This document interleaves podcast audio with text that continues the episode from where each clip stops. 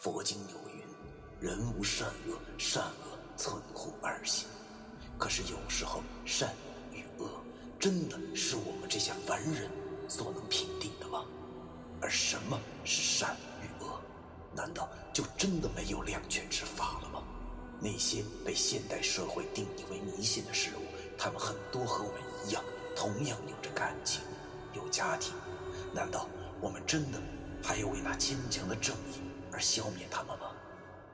欢迎收听 FM 幺七五六八九，我当阴阳先生的大纪念。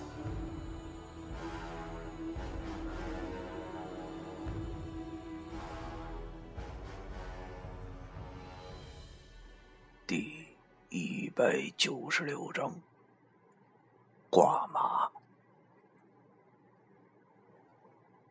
我奶奶真的老了，这一点每一次回家都能感觉得到。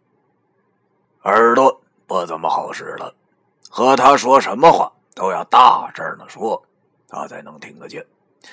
但是老太太还是十分的挂念着我，叫我回来了。就拉着我的手问东问西的，我的眼泪差点就没 hold 住，只好转身掐着鼻子，心里琢磨着：为什么我一个老爷们却这么容易哭呢？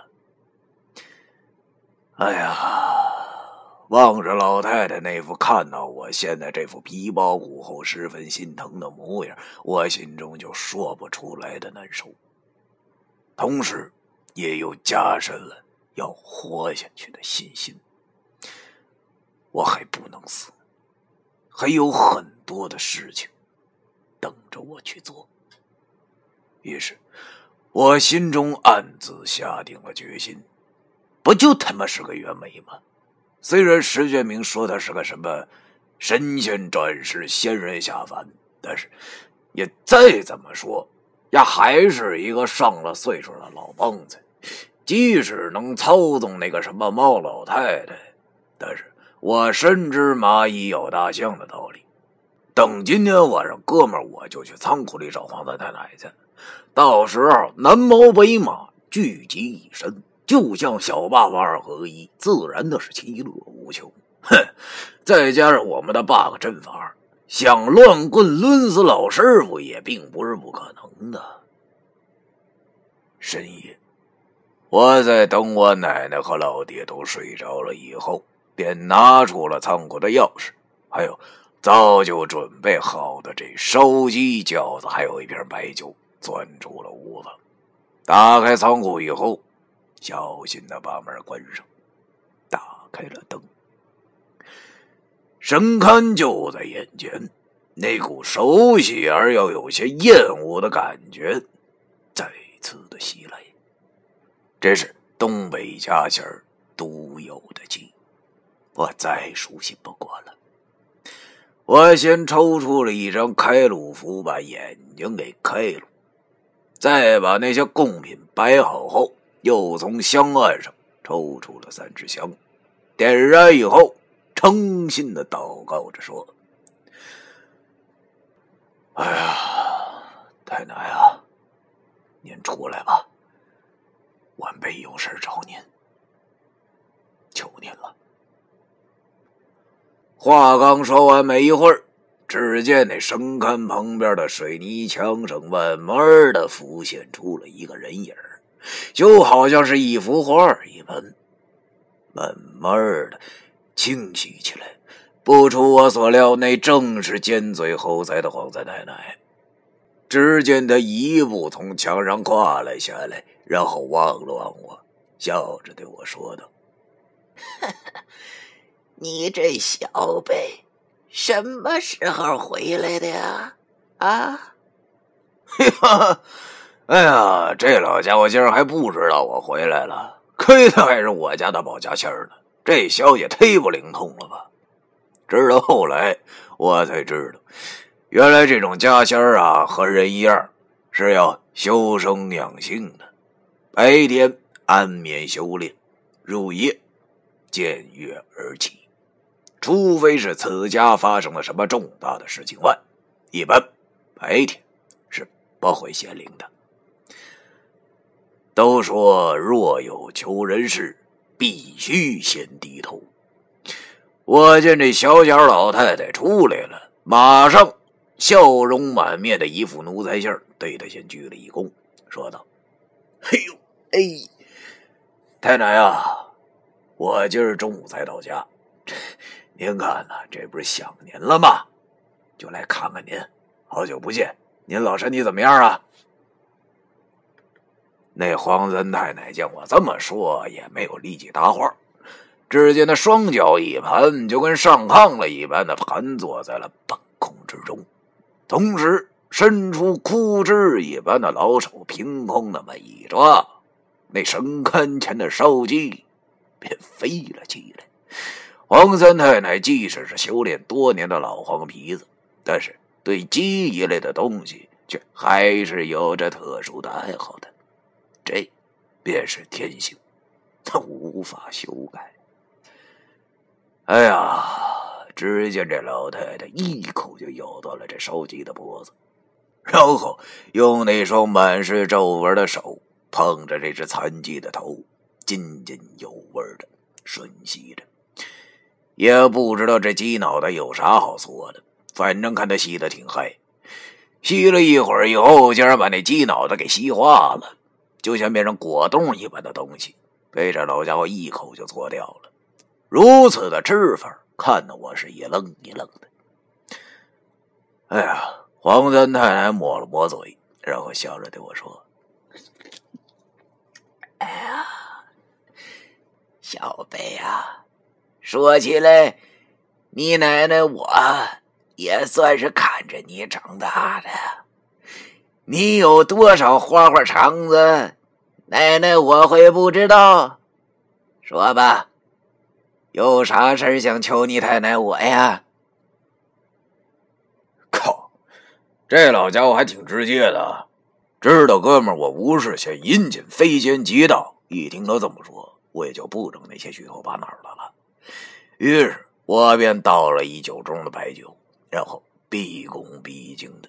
双手敬给他，同时说道：“太奶，我想好了，我要拜您为师，做一名出马弟子。”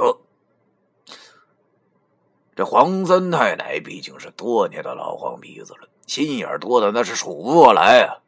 他听我这么一说，接过了我手中的白酒，然后一饮而尽，说道。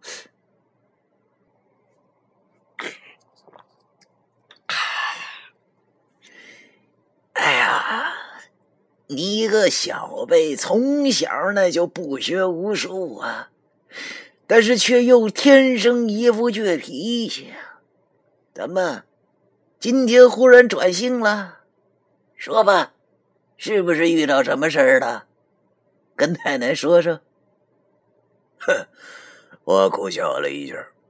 哎呀，这果然什么事儿啊，那都瞒不住的。于是。我便把袁梅的事情，那是原原本本、一五一十的都告诉了他。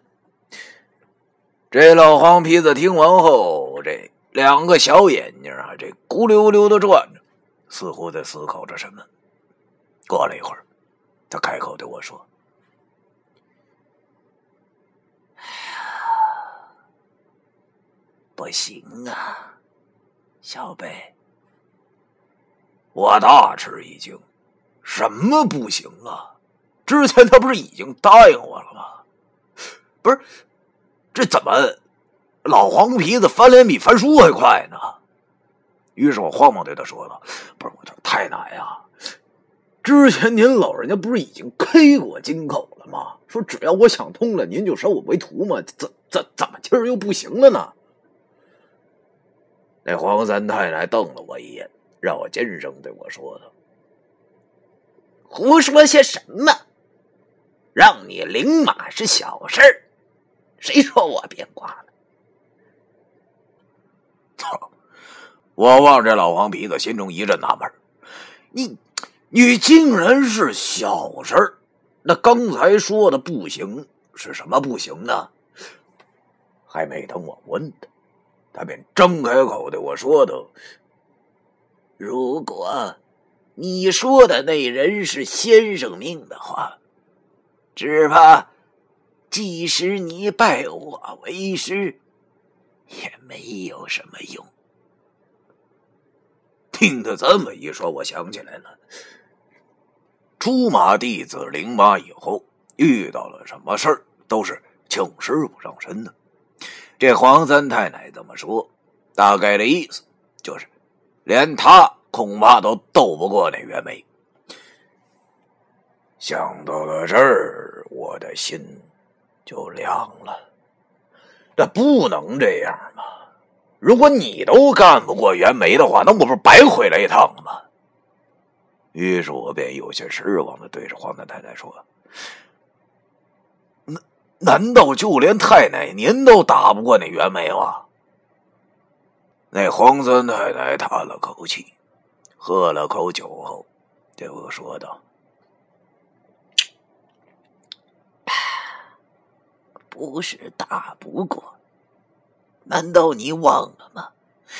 打斗之事，并非是你太奶我的擅长啊！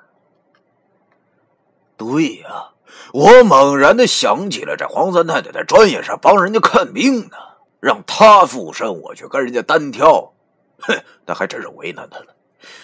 我怎么才想起来这事儿呢？不，真是郁闷！操，不是那怎么办呢？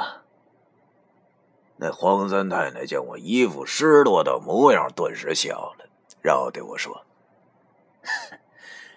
小贝啊，不用怕，这件事儿啊，也不是完全没有办法。”一听这老皮子说还有办法，我这心里真是又急又喜。喜的是这老家伙是不会轻易说大话的，气的。是这老家伙说话这么爱大喘气，弄得我一会儿高兴一会儿失望的。我慌忙问这老家伙：“太奶呀，不是您说那我到底该怎么办呢？您就给我指条明路吧，成吗？”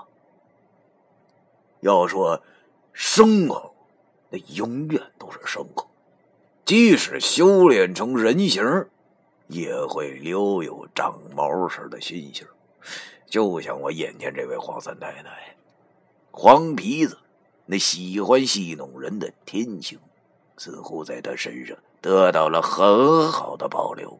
不得不说，我现在确实长大了，因为就吊人胃口这性格，如果让四年以前的我遇着的话，那我一定会十分淡定的走在院子里，捡起一块板砖就掀到他那老脸上了。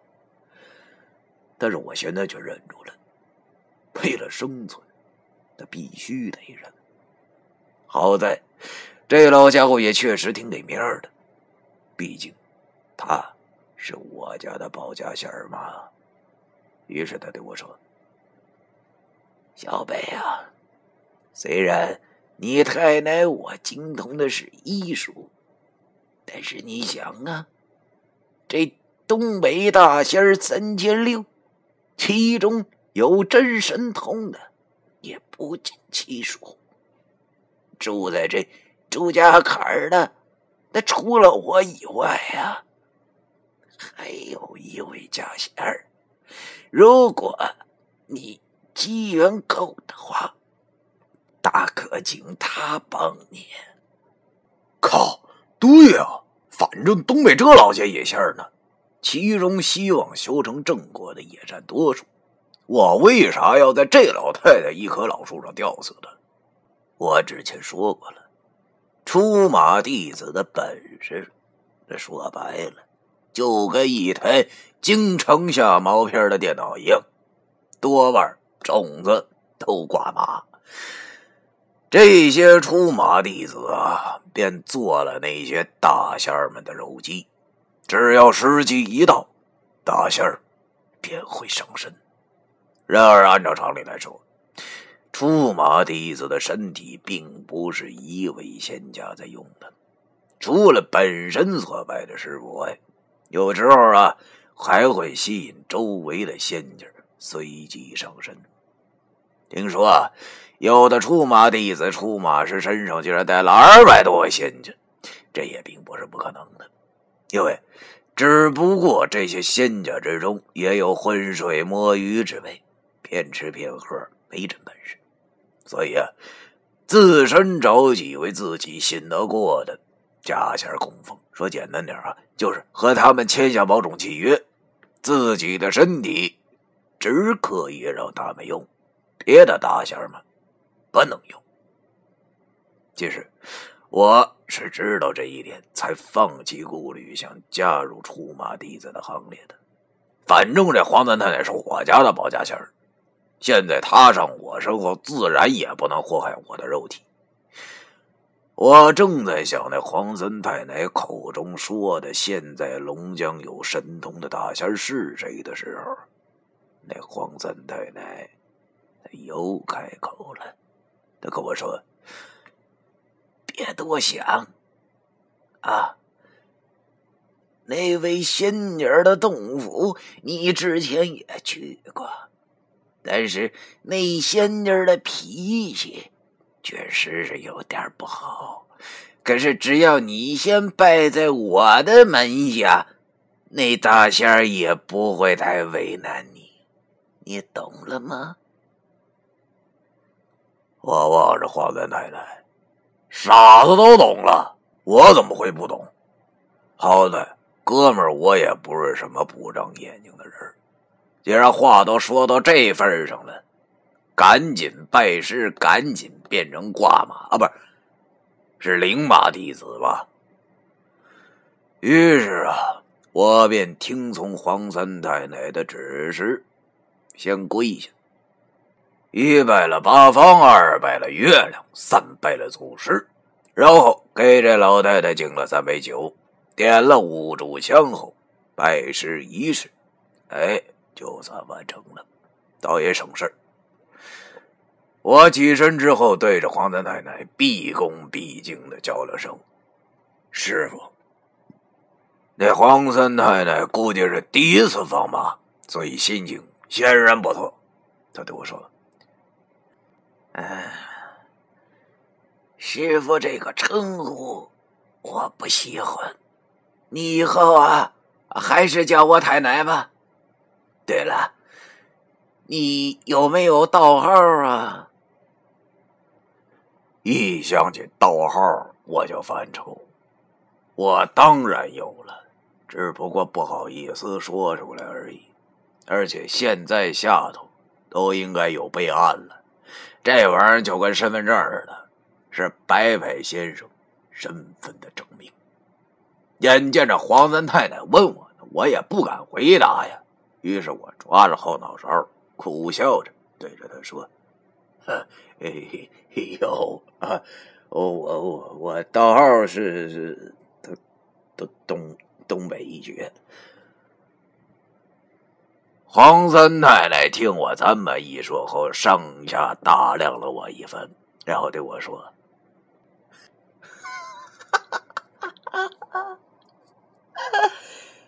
哎呦，看不出来，你们小辈还挺狂啊！”啊！我苦笑了，没话了，心中想到。我这个道号狂个锤子呀！